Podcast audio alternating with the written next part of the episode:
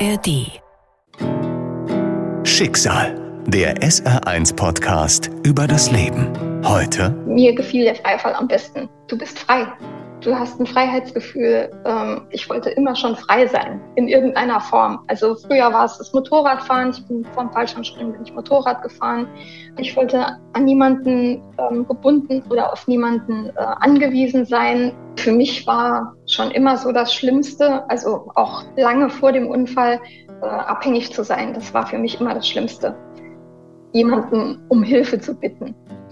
Und das äh, hat mich dann halt ganz schön gebeutelt, sag ich jetzt mal. Meine größten Ängste, dass ich für immer und ewig jetzt auf, äh, für alles auf, auf Hilfe angewiesen bin. Schicksal. Der SR1-Podcast über das Leben. Mit Martin Liss. Es fing schon bei Kleinigkeiten an, also dass man mir alles abnehmen wollte. Also ich war am Anfang wirklich, ich, äh, dadurch, dass der, der eine Arm auch noch nicht einsatzfähig war, hatte ich eigentlich nur eine Hand, einen Arm, den ich benutzen konnte und äh, es war alles schwierig für mich und trotzdem habe ich irgendwann angefangen, versucht, selbstständig eine Wasserflasche zu öffnen. Hört sich jetzt doof an, aber es fängt mit Kleinigkeiten an. Und jeder wollte mir das halt abnehmen. Und ich habe gesagt, lass mich doch das machen, was ich machen kann. Bitte. Vom Erleben der größten Freiheit in die Abhängigkeit. Sandra ist seit einem Fallschirmabsturz querschnittsgelähmt. In dieser Folge des Podcasts erzählt sie mir, wie sie die schwere Zeit nach dem Unfall überstanden hat und was sie heute jeden Tag motiviert.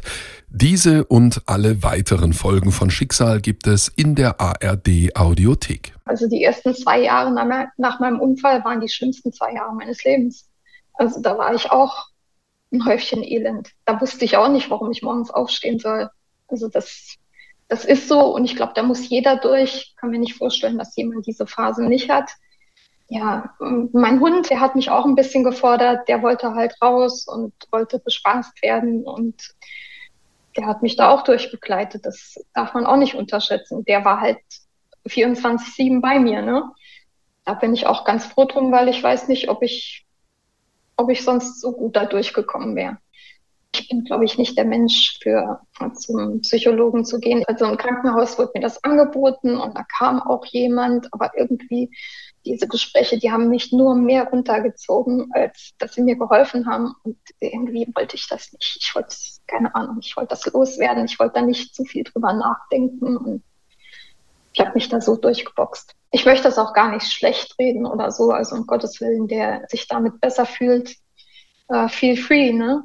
Aber ich habe immer das Gefühl, mich belastet das mehr, wie dass es mir hilft. Sandra schaut nicht gern zurück. Sie erlebt gerne, setzt sich Ziele, will Dinge alleine schaffen.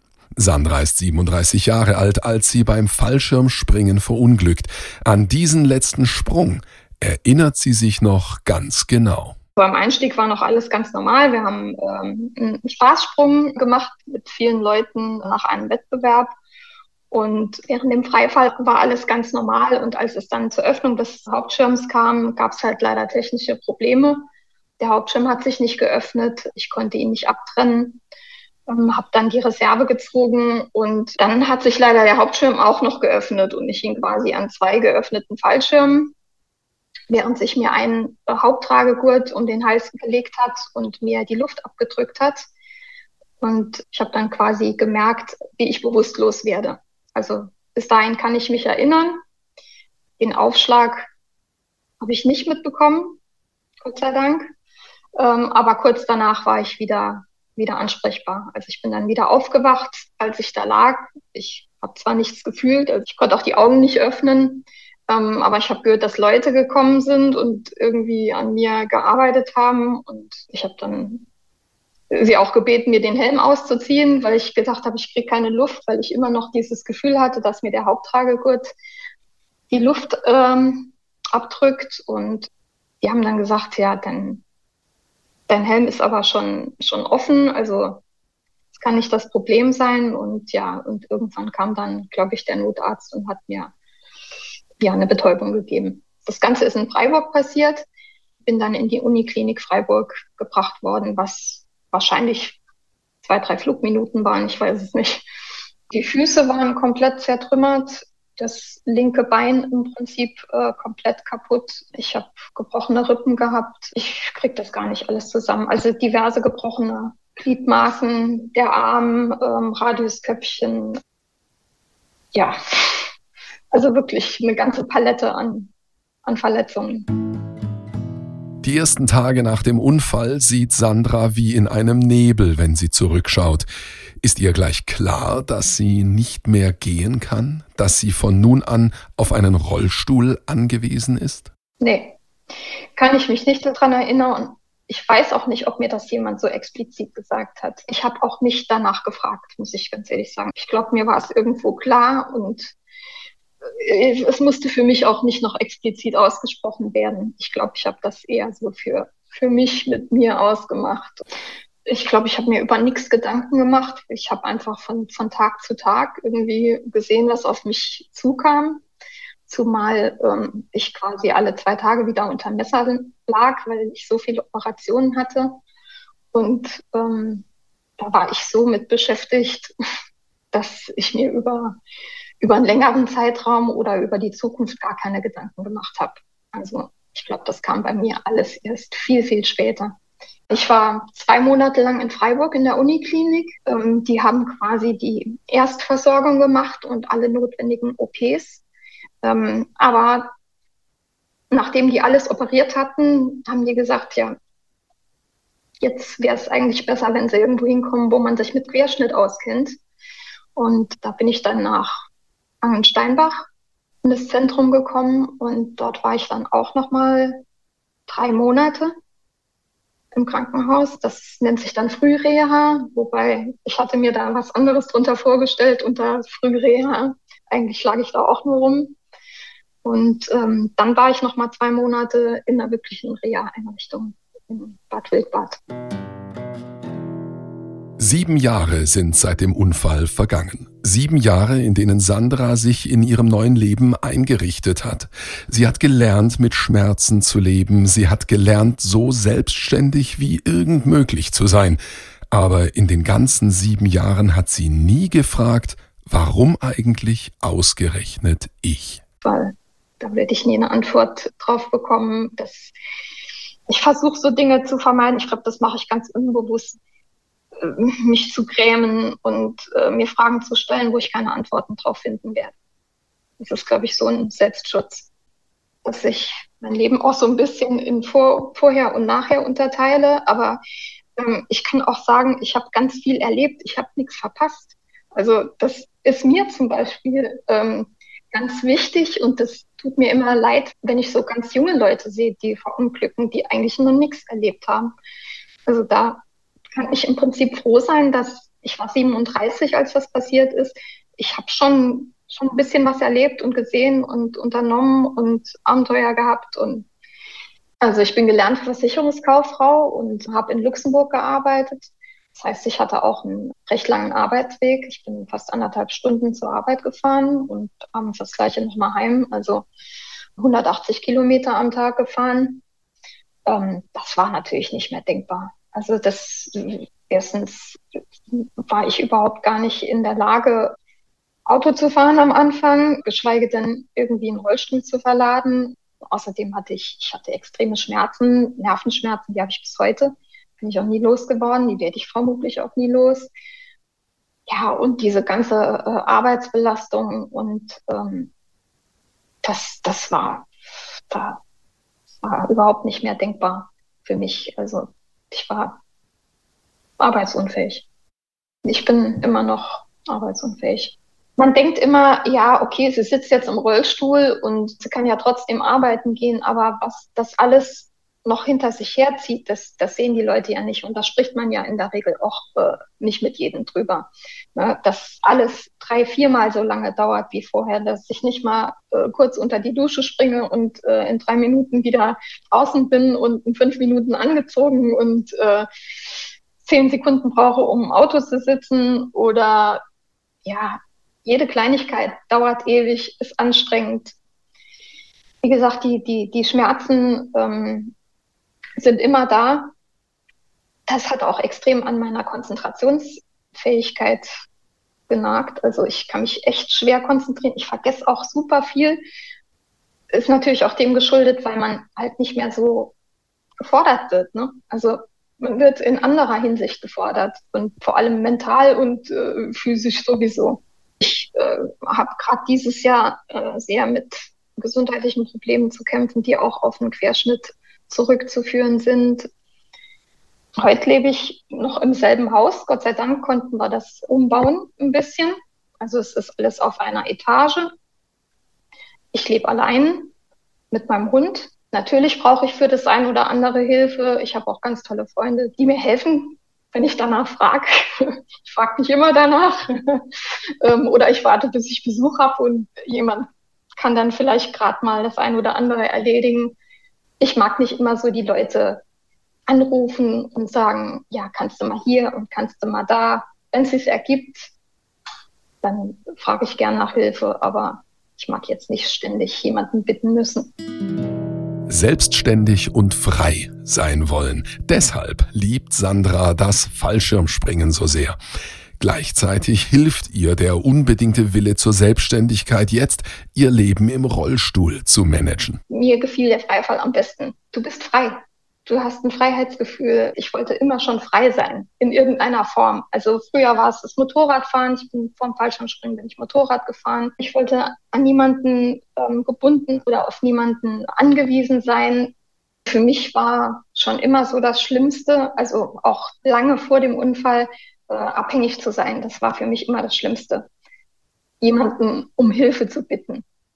Und das hat mich dann halt ganz schön gebeutelt, sag ich jetzt mal. Meine größten Ängste, dass ich für immer und ewig jetzt für alles auf Hilfe angewiesen bin. Also ich hätte kein Problem, wieder in einer partnerschaftlichen Gemeinschaft zu leben. Also das da mache ich mir gar keinen Kopf. Und ich glaube, wenn man ähm, einen Partner hat, dann fragt man sowieso, kannst du mal hier, kannst du mal da, dann ist das sowieso normal.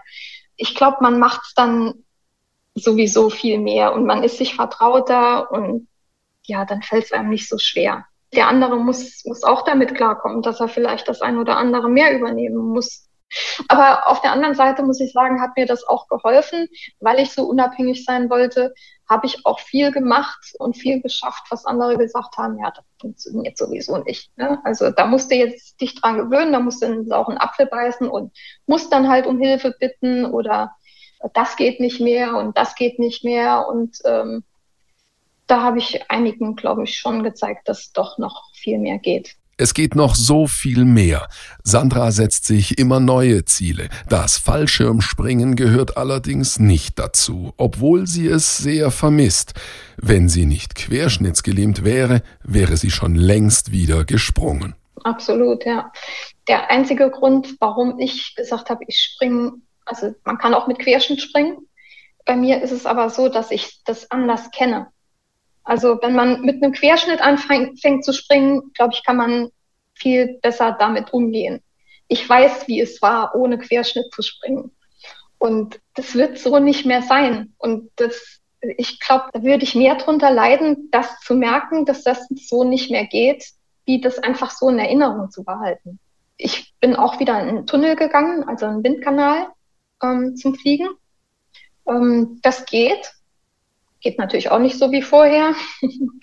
Aber das macht trotzdem auch Spaß und das äh, werde ich auch mit Sicherheit noch mal noch öfters machen. Ähm, aber springen, so wie der Zustand jetzt ist, mit einem Querschnitt zu landen und mir dann vielleicht da noch mal irgendwie ein Upgrade zu holen, sage ich jetzt mal ganz dumm. Das muss nicht sein. Da habe ich momentan kein Bedürfnis nach. Stattdessen geht sie zusammen mit einem Freund auf große Amerikareise. Das Transportmittel der Wahl ein alter Schulbus, den Sandra natürlich auch selbst fährt. Ohne Herausforderung, das wäre ja langweilig. Ich brauche irgendwie immer ein Ziel, äh, an dem ich arbeiten kann. Ich hatte vor drei oder vier Jahren, habe ich mir einen amerikanischen Schulbus zum Beispiel gekauft und den mit Hilfe von Freunden ausgebaut damit ich wieder reisen kann, damit ich flexibel wieder reisen kann. Und das war so ein ganz großes Ziel, das ich auch geschafft habe, wo ich dann auch letztes Jahr äh, mit einem Freund ein halbes Jahr durch USA und Kanada gereist bin. Da habe ich mich ewig drauf gefreut. Ich habe äh, einen Lkw-Führerschein gemacht. damit ich den Bus fahren kann. War natürlich auch ein Projekt, sage ich mal, mit einem Querstücken-LKW-Führerschein zu machen. Ist jetzt auch nicht so, so üblich. ja, und äh, der Bus, der hat zehn Tonnen, ist knapp zwölf Meter lang. Ähm, viele haben auch gesagt, das würde ich mich normal nicht trauen, so ein Ding zu fahren. Und du dann jetzt so, ja, also ich nehme gern Herausforderungen an. Ich brauche Herausforderungen. Also Motorradfahren ging zum Beispiel nicht mehr, also ist es jetzt ein Quad. Ich fahre gern Quad. Ich habe gern Action, ich erlebe gern Abenteuer. Ich brauche was, ja, was mich lebendig hält und mir zeigt, dass ich immer noch viel machen kann. Ich muss mir immer Projekte, ich muss mir Ziele setzen und weil ohne das geht's nicht. Also nur so in den Tag hineinleben, ohne irgendwie was, auf das ich mich freuen kann oder wo ich dran arbeiten kann, das funktioniert bei mir nicht und es hat bei mir nie funktioniert. Ich musste das immer schon haben. Es, es gab immer ein Projekt oder irgendein Ziel. Das nächste große Ziel verbindet sich mit einer großen Hoffnung. Eine kostspielige Operation, die Sandra im besten Fall dazu verhilft, wieder gehen zu können. Also natürlich werde ich kein Fußgänger mehr wie vorher. Ich werde keinen Marathon mehr laufen, aber es könnte mir helfen, wieder äh, eine gewisse Motorik zurückzubekommen, wieder Muskeln aufzubauen, gerade am Gesäß und an den Beinen. Und das ist im Prinzip ein Schrittmacher, der eingesetzt wird wo dann Stromimpulse drüber gegeben werden. Und äh, es hat sich gezeigt, dass äh, durch diesen Schrittmacher und durch diesen, ja, durch diese Stimulierung der Nerven einige auch wieder willentlich ihre Beine ansteuern können. Also nicht nur durch diese Stromimpulse, ähm, sondern auch willentlich. Und da sehe ich halt eine große Chance drin und das würde ich gern machen. Ich habe eine Spendenaktion äh, ins Leben gerufen für die OP in der Schweiz für das Einsetzen eines Schrittmachers. Und äh, das Ganze habe ich auf der Plattform GoFundMe gemacht. Die Kampagne heißt Schrittmacher in ein neues Leben. Da wäre es natürlich toll, wenn ich da viel Unterstützung bekomme, weil das ist eine ziemlich teure Angelegenheit und die Krankenkasse beteiligt sich leider minimal nur. Und ja, das ist so mein nächstes großes Projekt, was ich jetzt leider ein bisschen nach hinten schieben muss, weil ich halt, wie gesagt, dieses Jahr sehr mit Problemen noch zu kämpfen habe, wo ich jetzt auch äh, nochmal einem Krankenhausaufenthalt stehe. Wie Sandra selbst sagt, es geht immer um den nächsten kleinen Schritt und immer um das nächste Ziel. Diese Strategie ist ihr Kompass und hält sie stabil auf Kurs zum nächsten Abenteuer. Und das ist ihre Empfehlung und ihr Rat an alle, die auf diesem Weg mit Schwierigkeiten zu kämpfen haben und an diejenigen, die helfen möchten. Ich würde, glaube ich, jedem raten, nicht so weit in die Zukunft zu blicken, sich langsam kleine Ziele zu setzen, aber sich Ziele zu setzen. Ich würde natürlich Tipps geben, wie ich es gemacht habe, aber letztendlich habe ich die Erfahrung gemacht, jeder kann dir sagen, wie, was, wo, aber Du musst deinen eigenen Weg finden, wie du was handelst, womit du wie umgehst. Also ich würde, glaube ich, einfach meine Hilfe anbieten und unterstützen, soweit ich es kann. Schicksal, der SR1-Podcast über das Leben. Alle Folgen in der ARD-Audiothek und auf vielen anderen Podcast-Plattformen. Eine Produktion des Saarländischen Rundfunks. Und hier noch ein Podcast-Tipp für euch. Was wäre das Leben ohne Umbrüche, Herausforderungen oder prägende Begegnungen? Plus eins erzählt davon. Zum Beispiel die Geschichte von Johanna. Sie ist Nachzüglerin in der Familie und findet lange keinen Platz im Leben. Erst später erfährt sie, ihr Bruder starb vor ihrer Geburt. Sie ist ein Ersatzkind. Beates Vater hat eine zweite Familie, als Kind ist das normal für sie, erst viel später hinterfragt sie ihr Aufwachsen. Und Akram will eigentlich Cellist werden, muss dann aber überstürzt aus dem Irak fliehen. Berührende Lebensgeschichten gibt's immer freitags bei Plus 1 in der ARD Audiothek.